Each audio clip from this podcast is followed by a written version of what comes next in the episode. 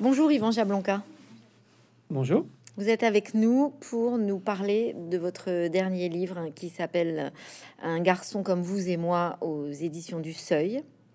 La première réflexion qu'on se fait après la lecture de votre livre, c'est que euh, vous n'êtes pas tout à fait un garçon comme vous et moi. Vous n'êtes pas tout à fait un garçon comme les autres, et c'est bien le propos de votre livre aussi. Euh, je dirais que je suis un garçon comme vous déjà, ou euh, une fille comme vous. Enfin, je veux dire par là qu'il y a une réversibilité des genres. Et j'ai d'abord voulu dire que un garçon comme vous et moi, ça s'adresse aux garçons, mais ça s'adresse aussi aux filles. Enfin, je veux dire qu'il y a une construction de genre, il y a une construction de genre qui fait que euh, les filles comme les garçons peuvent se retrouver dans mon propos. Maintenant, bien entendu, il y a un aspect un petit peu individuel dans mon parcours singulier, parce que j'ai vécu des choses que je suis le seul à avoir vécues, parce que je fais partie, j'ai une éducation, un milieu social, une, socialisation qui, qui, me sont propres.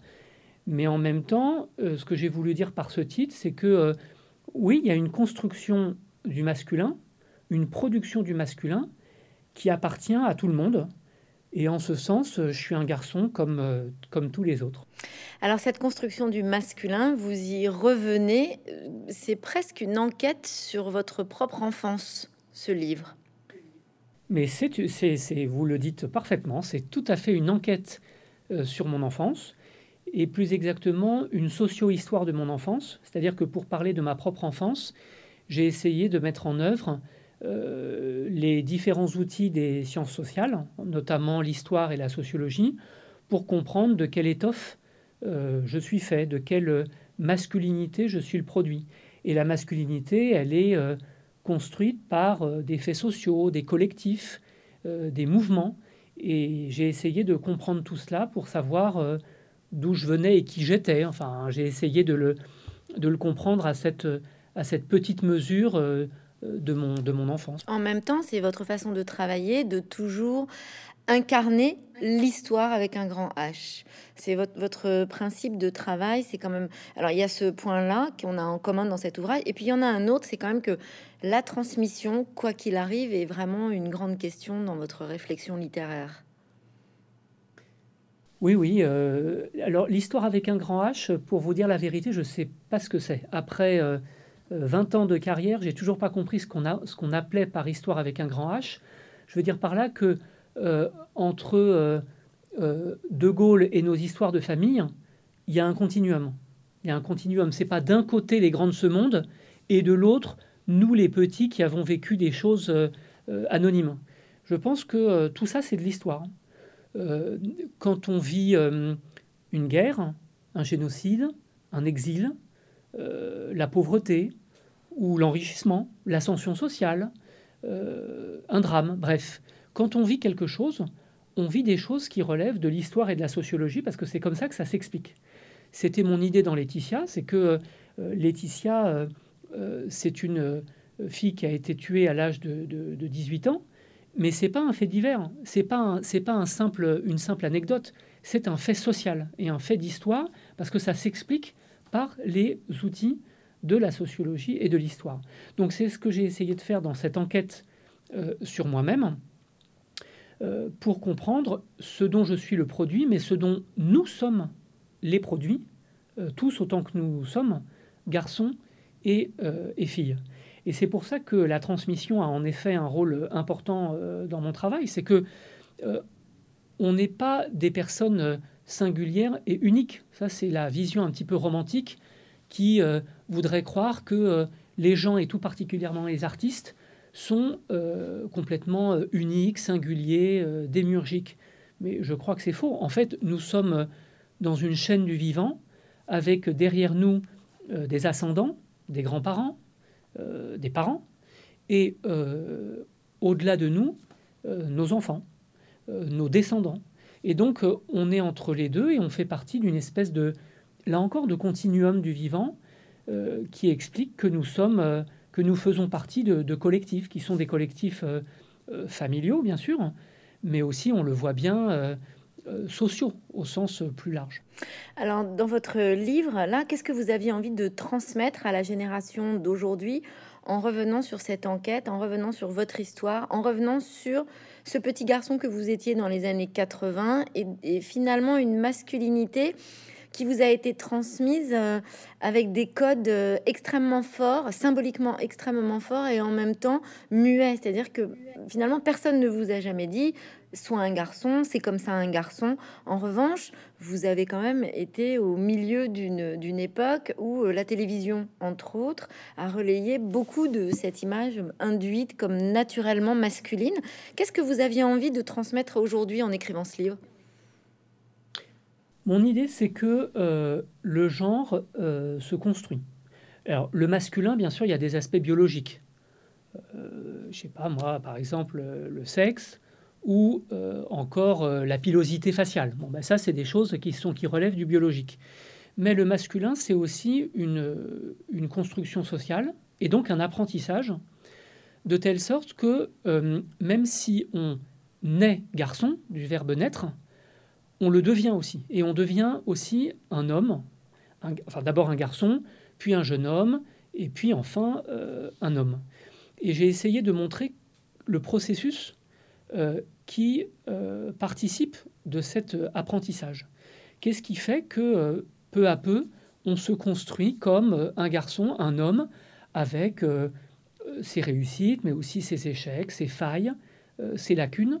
Et là, il fallait comprendre ce que la société, et en l'occurrence la société de la fin du XXe siècle, entend par masculin.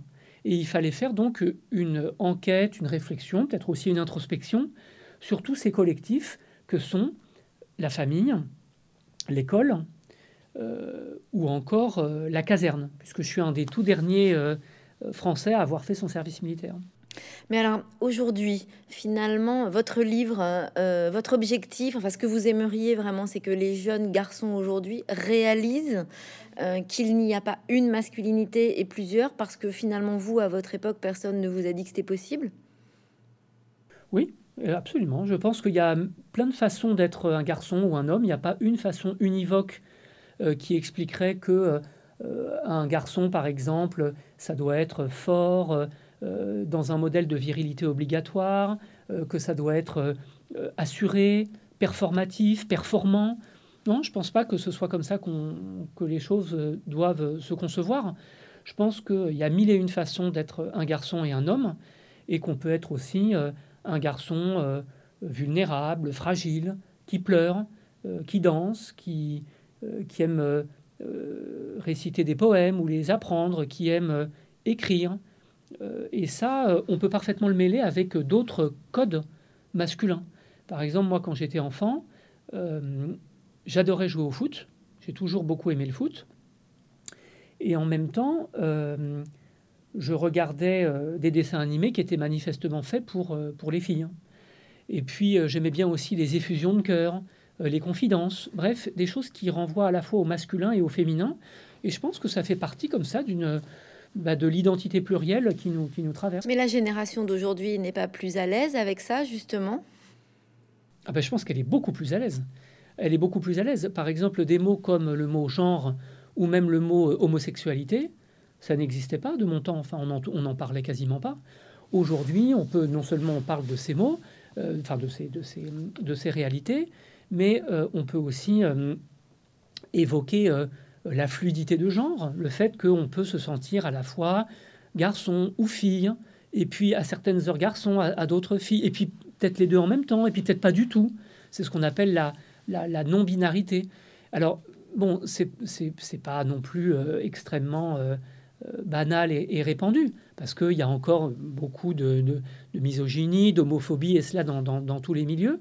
Mais enfin, les mots existent, et euh, les jeunes gens, enfin les, garçons, les filles d'aujourd'hui, peuvent parfaitement, enfin se, sentent, à mon avis, un petit peu plus à l'aise dans euh, les choix qu'ils font. Alors bien sûr, ça dépend des milieux sociaux, des, régions, mais j'ai quand même l'impression qu'il y a une, il y a une, une plus grande facilité à évoquer euh, ses choix et et, ses, sentiments, ses sensations. Qu'est-ce qui vous a permis, Yvan Jablanca, à un moment donné, de dire bon bah ok, je, je suis ce masculin-là? Est-ce que c'est euh, justement le fait d'avoir travaillé depuis un moment? Parce que déjà votre livre précédent, Les hommes justes, évoquait déjà cette question, elle vous préoccupait déjà. Euh, est-ce que c'est ça? Est-ce que c'est d'être le père de jeunes filles? Est-ce que c'est euh, l'époque qui justement avance et progresse sur cette question-là?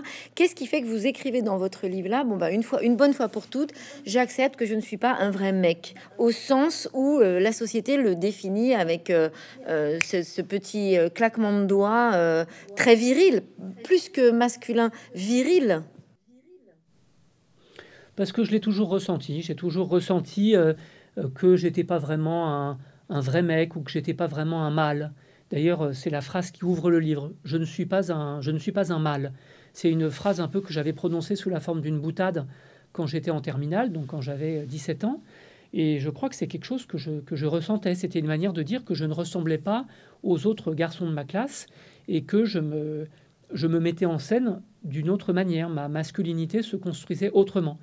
Et puis, ce qui a euh, appuyer et euh, creuser ma réflexion, vous l'avez dit, c'est ce précédent livre des hommes justes pour savoir comment euh, un homme euh, se comporte et doit se comporter aujourd'hui à l'égard des femmes, mais aussi de tous les autres hommes.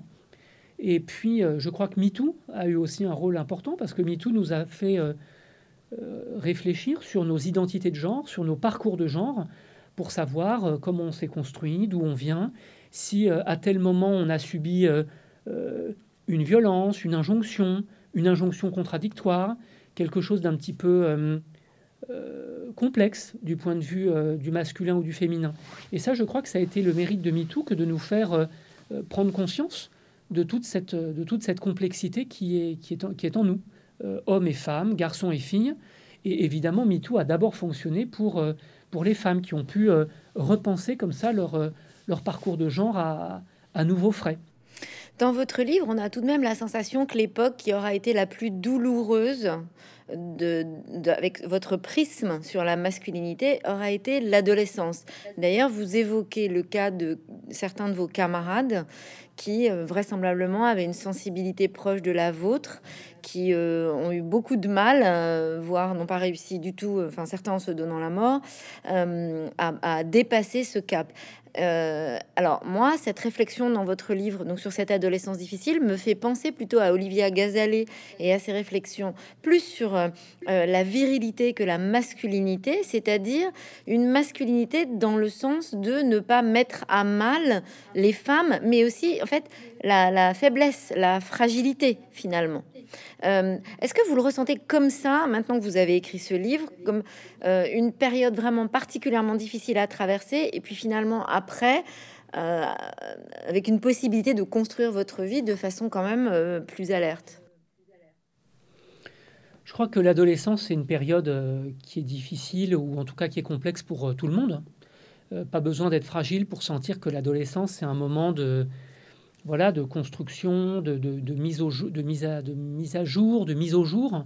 Et donc, ça fait partie d'un moment qui est toujours un moment un petit peu euh, délicat parce qu'on se demande qui on est, ce qu'on veut faire. C'est un moment de, conflictualité aussi. Et donc, euh, je l'ai vécu pas mieux, mais pas plus mal non plus que, euh, enfin pas pire, que, que d'autres. Maintenant, ce qui est vrai, c'est qu'il y a eu des parcours difficiles, douloureux parmi mes amis. Euh, mais ça s'est pas simplement révélé à l'adolescence, ça s'est révélé à l'adolescence, mais ça s'est un petit peu développé euh, plus tard. Par exemple, je pense à mon copain Patrick, avec qui on prenait des cuites. Enfin, moi, il se trouve que je, ne buvais pas. Enfin, eux, mes copains, euh, buvaient beaucoup d'alcool. Et moi, j'étais là, j'étais présent à ce moment-là. Et ce, copain Patrick, en raison d'un certain nombre de fragilités, est devenu ni plus ni moins alcoolique pendant les 15 années qui ont suivi. Et donc, je l'ai revu à l'occasion de ce livre, je l'ai revu. Et donc, on a un petit peu parlé. Il m'a expliqué comment euh, il avait fait les mauvaises rencontres, comment euh, ses parents l'avaient fragilisé et comment euh, progressivement il, il avait, voilà, il avait, il s'était un petit peu abîmé dans l'alcool, dans ce qu'on appelle ses belles années.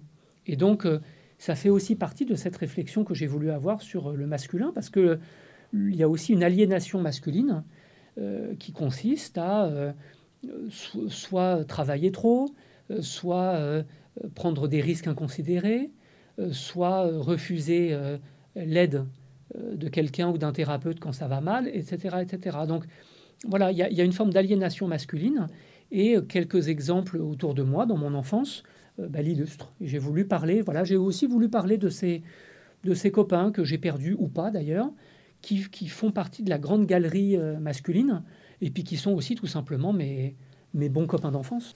Qu'est-ce que ça a changé dans votre vie, Jean-Pierre Blanca, d'avoir des filles? Euh, Tout. Ça a tout changé parce que dans ma famille, on est, je suis le seul garçon. Il y a nos trois filles et puis donc leur, leur mère. Et puis donc, euh, je trouve que ça fait pas de mal d'être en minorité quand on est un homme. C'est assez rare en fait d'être mis en minorité. Je trouve que c'est une bonne chose. En tout cas, ça m'apprend des choses. Et puis, euh, surtout, le fait d'avoir des filles euh, transforme le féminisme en enjeu familial et personnel. Ça veut dire que désormais, l'égalité femmes-hommes c'est vraiment quelque chose de, bah, de fondamental, puisque c'est l'avenir de mes propres enfants d'une certaine manière. Donc, c'est pas quelque chose qui est théorique. Euh, ce n'est pas que théorique, en tout cas, c'est quelque chose qui est euh, bah, qui, qui, qui m'engage, euh, ma femme, nos enfants et moi. Et donc, en ce sens, ça a aussi accompagné ma réflexion pour le meilleur, enfin j'espère. Justement, vous revenez sur, en revenant sur votre enfance à vous, vous racontez que vous êtes ce petit garçon sur lequel on mise beaucoup, notamment pour réparer l'histoire. Alors, c'est très intéressant parce que finalement, vous êtes euh, un homme qui développe une masculinité, vous dites, de contrôle. Euh, pour être euh, dans un schéma de réparation, donc de responsabilité. Vous êtes un, un, petit garçon, puis un jeune homme sur lequel on s'appuie pour réparer. Vous le ressentez encore comme ça après l'écriture de ce livre? Bah, disons que je l'ai ressenti en écrivant des livres sur les disparus, mes grands-parents, euh, Laetitia ou euh, le petit garçon que j'ai été. Et donc euh, oui, il y, a une réflexion sur la manière dont on peut réparer la perte, réparer le deuil, réparer l'absence.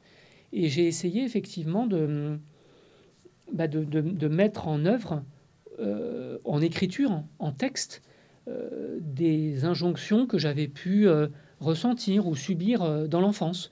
C'est vrai qu'on a misé sur moi d'une certaine manière euh, parce que, euh, bah, parce que j'étais un peu le, premier de ma génération. Et puis pour mes parents j'étais un petit peu un peut-être un porteur porteur d'espoir collectif ou quelque chose comme ça ou un garçon qui devait qui devait réussir un garçon qui devait réussir qui devait être le être le meilleur. Et ça je l'ai ressenti je l'ai ressenti oui très tôt et ça m'a donné euh, une forme d'angoisse, mais ça m'a donné aussi une forme d'énergie, sans doute.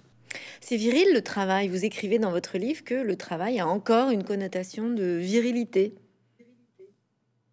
Euh, une connotation de virilité, oui, effectivement. Le fait de s'investir, de surinvestir dans le travail, dans la réussite sociale, il y a quelque chose comme ça d'un petit peu viril.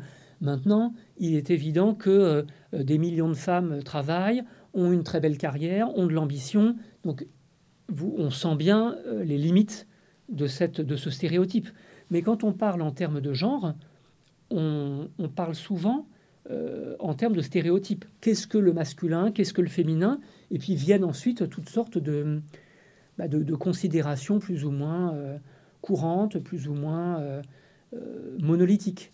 Donc effectivement, encore aujourd'hui, il y a une conception comme ça de la virilité ou de la masculinité de domination qui consisterait à être comme ceci ou comme cela. Et je crois qu'il faut au contraire euh, refuser ce partage, euh, ce partage des rôles et des, responsabilités. De la même façon que dans votre livre, euh, vous mélangez l'histoire avec un grand H et votre histoire, comme vous le dites très bien, là, vous mélangez aussi ce point qui est vraiment voilà, un, endroit de, réflexion dans votre livre où vous dites mais finalement les stéréotypes sont comme ça, c'est ça c'est le plus difficile à changer, alors que dans les faits, là encore il y a une, une, double lecture, une double vitesse. Dans les faits, les choses ne se passent pas comme ça. Dans les faits, nous rencontrons tous les jours des gens qui ne pensent pas comme ça, mais malgré tout, le stéréotype reste quoi qu'il arrive. Alors comment faire?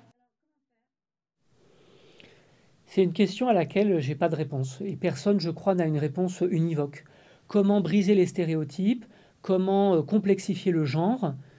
Voilà, euh, celui, qui, celui celle qui aura la réponse méritera, méritera un prix Nobel. Donc, j'ai pas vraiment de, réponse. Ce que je sais, c'est que plus on en parle, mieux c'est. Plus on en parle, plus on se défait des stéréotypes. Plus on évoque les stéréotypes, plus ceux-ci perdent leur, euh, leur force et leur euh, caractère de, commandement. Donc euh, voilà, que les filles fassent du rugby et que les garçons fassent du patinage artistique, c'est très bien parce que c'est précisément ça renverse, ça renverse les rôles, les responsabilités. Et moi, je suis un petit peu pour une redistribution du genre. Ça ne veut pas dire que les filles deviennent des garçons et vice versa. Je veux dire, après tout, moi, je suis un garçon et bon, voilà, j'en ai pas honte. Euh, et puis j'assume mon, ma, garçonnité. D'ailleurs, c'est précisément l'objet du livre. Mais le fait de, redistribuer les rôles, les responsabilités, les pouvoirs, c'est une manière de dire que on peut vivre autrement. En tant que femme, on peut euh, avoir euh, des caractéristiques qui sont de manière stéréotypée considérées comme masculines, et vice-versa. Et en ce sens, oui, ça fait partie de cette de cet enrichissement de l'expérience humaine. Vous allez plus loin dans Les Hommes Justes, vous dites quand même que c'est un peu une utopie d'imaginer que les stéréotypes euh, vont pouvoir prendre fin. Enfin, vous, vous écrivez que vous aimeriez le voir, hein, euh, mais que malgré tout, vous pensez que c'est une utopie. Ça dépend ce qu'on entend par utopie. Si vous voulez, une utopie, euh, c'est pas quelque chose d'impossible. Une utopie, c'est quelque chose qui nous mène loin dans le futur. Par exemple, au XVIIIe siècle, qui aurait pu penser que l'État viendrait en aide systématiquement euh, à euh, certaines catégories de la population? Les retraités, euh, les, les, les, femmes, les femmes qui, qui sont enceintes. Je ne veux pas dire venir en aide au sens misérabiliste, mais aider financièrement, entourer, garantir, etc. Personne n'aurait pu le croire, serait, serait relevé de, du rêve, de l'utopie. Et pourtant, aujourd'hui, c'est la banalité la plus complète. Les, voilà, euh, la, sécurité sociale, les retraites, la redistribution fiscale, tout ça, ça fait partie de notre quotidien. Et donc, euh, les utopies d'hier bah, deviennent en quelque sorte les réalités du, lendemain. Donc, les hommes justes n'existent pas aujourd'hui, mais les hommes justes euh, sont peut-être une bah, une, une voie, un chemin pour euh, les générations qui, euh, vont nous, qui vont nous succéder. Alors, les hommes justes et la fin des stéréotypes, c'est pas exactement la même chose. La fin des stéréotypes, c'est euh, le refus de certaines évidences, de certaines injonctions qui pèsent sur l'un et l'autre genre. Euh, l'utopie des hommes justes, c'est encore autre chose. L'utopie des hommes justes, c'est euh, le fait que euh, le masculin peut se réconcilier avec, avec, avec la justice de genre, que le masculin peut incarner une certaine égalité, une certaine, une certaine justice. Alors on en est loin parce qu'il y a des aspects à la fois individuels et collectifs, mais c'est pas pas complètement impossible. C'est une utopie au sens noble du terme, c'est-à-dire quelque chose qui doit guider euh, l'action, euh, euh, l'action politique. Alors, on le voit bien, d'abord dans cet échange et puis aussi dans vos écrits, vous avez une mémoire extraordinaire. Vous vous souvenez de, détails avec une précision remarquable. On a la sensation que vous avez écrit ce livre donc, qui retrace toute votre enfance presque d'un premier coup. Hein, quand même. Donc, vous avez cette mémoire en permanence. Elle vous sert, cette mémoire, justement, à défendre un avenir différent?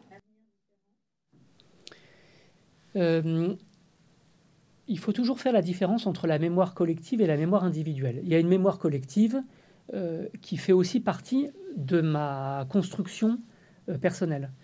Pour ce qui est de la mémoire individuelle, c'est vraiment des choses intimes qui font partie euh, de, de moi-même. Et là, j'ai l'impression de... Je me souviens de plein de choses, mais j'en ai oublié d'autres. Enfin, j'ai pas l'impression d'avoir une mémoire d'éléphant.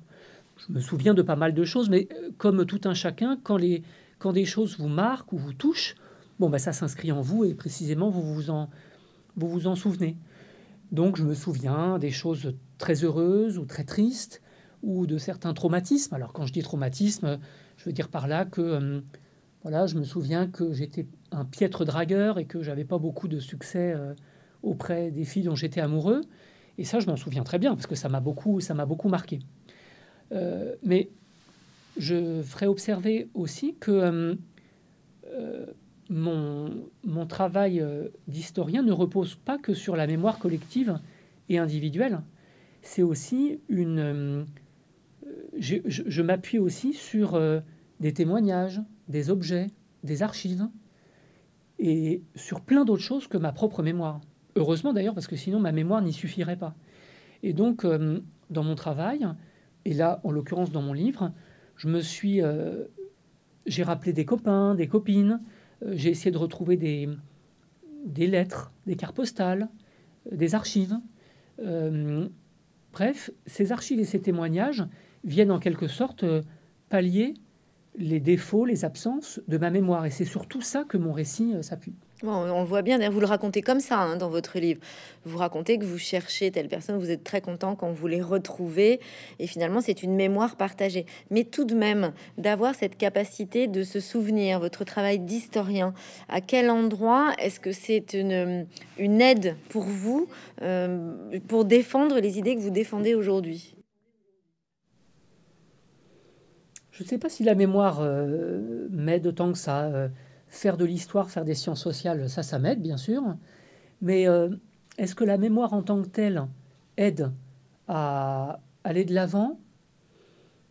Je ne suis pas complètement certain. Ce qui est sûr, c'est que la mémoire porte une énergie et une soif de justice. Alors c'est peut-être une manière de répondre à votre question, parce que quand je dis des hommes justes, j'évoque la justice de genre, mais aussi le fait de rester à sa juste place. Par exemple, moi en tant qu'homme, je ne vais pas commencer à, euh, m'inscrire dans des associations féministes euh, euh, dans lesquelles j'essaierai d'avoir le pouvoir, la parole, etc. On sent bien que ce n'est pas la place d'un homme. Donc en ce sens, il est important de rester à sa juste place, même quand on a des combats qui relèvent de l'égalité entre femmes et hommes, etc. Donc peut-être que la mémoire, en tant qu'elle est une mémoire blessée, euh, peut-être que cette mémoire porte une exigence de, justice. En tout cas, c'est le lien que je fais entre les deux termes, parce que quand j'ai essayé de me souvenir des disparus, c'était une manière de réparer le monde, de rendre le monde un petit peu plus juste pour ceux qui ne sont plus là.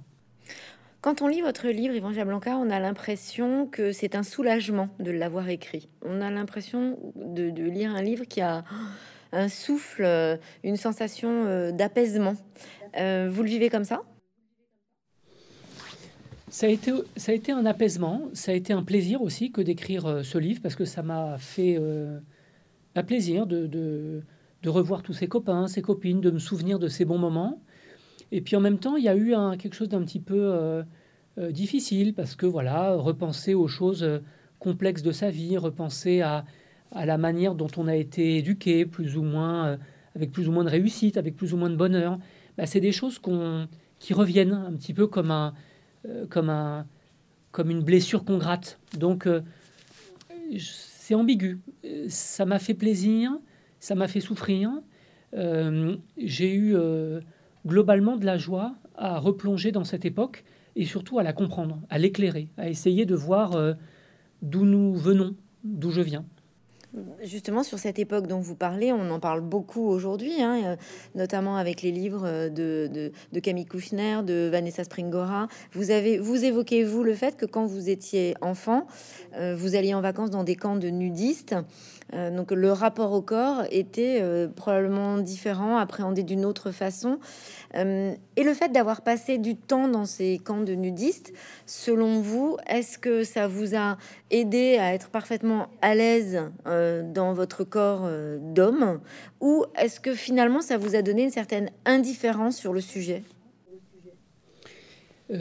D'abord, permettez-moi de préciser, moi je dis naturisme c'est le terme, le, terme nudiste est un petit peu péjoratif. Le naturisme, c'est le fait d'être en harmonie avec la nature, avec le grand air, avec le soleil, et donc d'être euh, dans, euh, d'accepter cette, cette nudité. Il se trouve que j'en ai pas, j'ai pas fait de naturisme depuis, euh, depuis mon adolescence, mais quand j'étais petit avec mes parents, on en faisait pas mal et c'est plutôt des bons souvenirs. Et je ne voudrais pas que vous associez euh, ces livres qui parlent de violence sexuelle au naturisme. Enfin, je veux dire, il y a eu bon. Non, je les associe pas.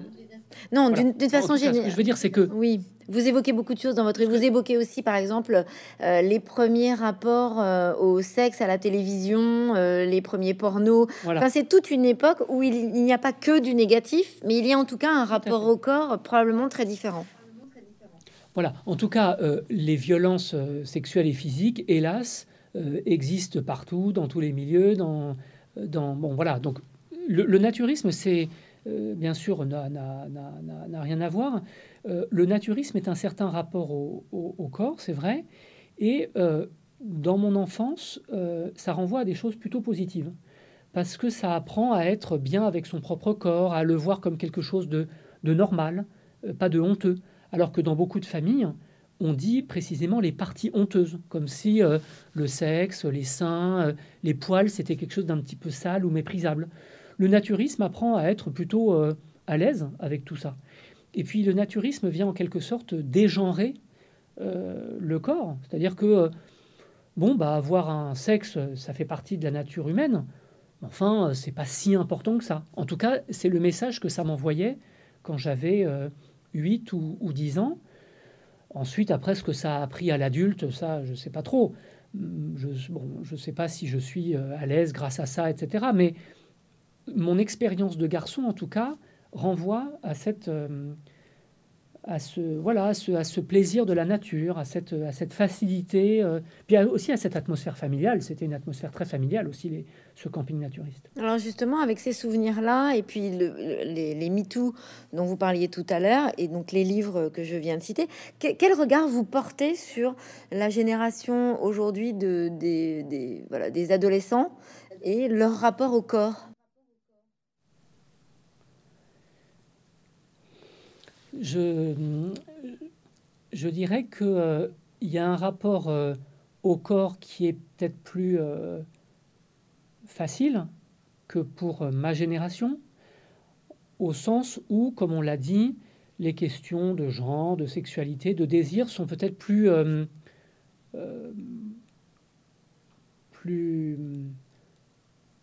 que ces questions sont un petit peu plus facilement évoquées. Je le dis à titre d'hypothèse. Inversement, les réseaux sociaux euh, exposent le corps de manière beaucoup plus brutale euh, qu'à mon époque.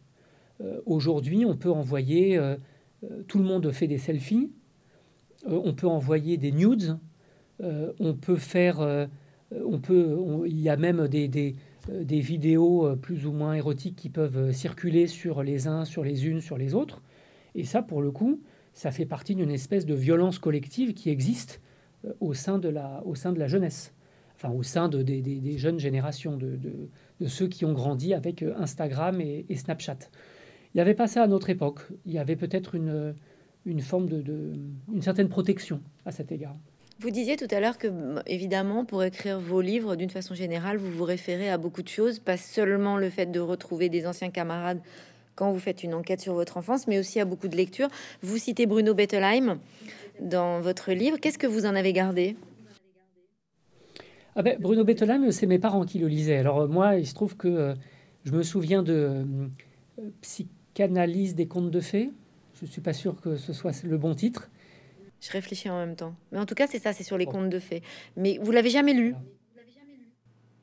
Si, celui-là, ah oui. oui. Mais celui, celui, sur, euh, celui que j'évoque dans mon, dans mon livre, je crois que ça s'appelle euh, C'est sur euh, l'éducation, la manière dont on éduque les enfants. Ça, c'était une des lectures de mes parents, et ce sont eux qui m'ont raconté ça. Alors là, pour le coup, je l'ai d'autant moins lu que j'étais pas encore né. Non, mais qu'est-ce que vous en gardez, vous, de Bruno Bettelheim, de cette ambiance, justement, de cette façon d'envisager l'enfance? Qu'est-ce que ça aura impacté dans votre enfance à vous? Il y avait, il y avait, c'est ce que j'appellerais l'atmosphère un peu pédagogique de l'époque, c'est-à-dire considérer l'enfant comme une personne, essayer de suivre euh, son, son développement, sa maturation, euh, l'accompagner dans, ses jeux, dans ses activités.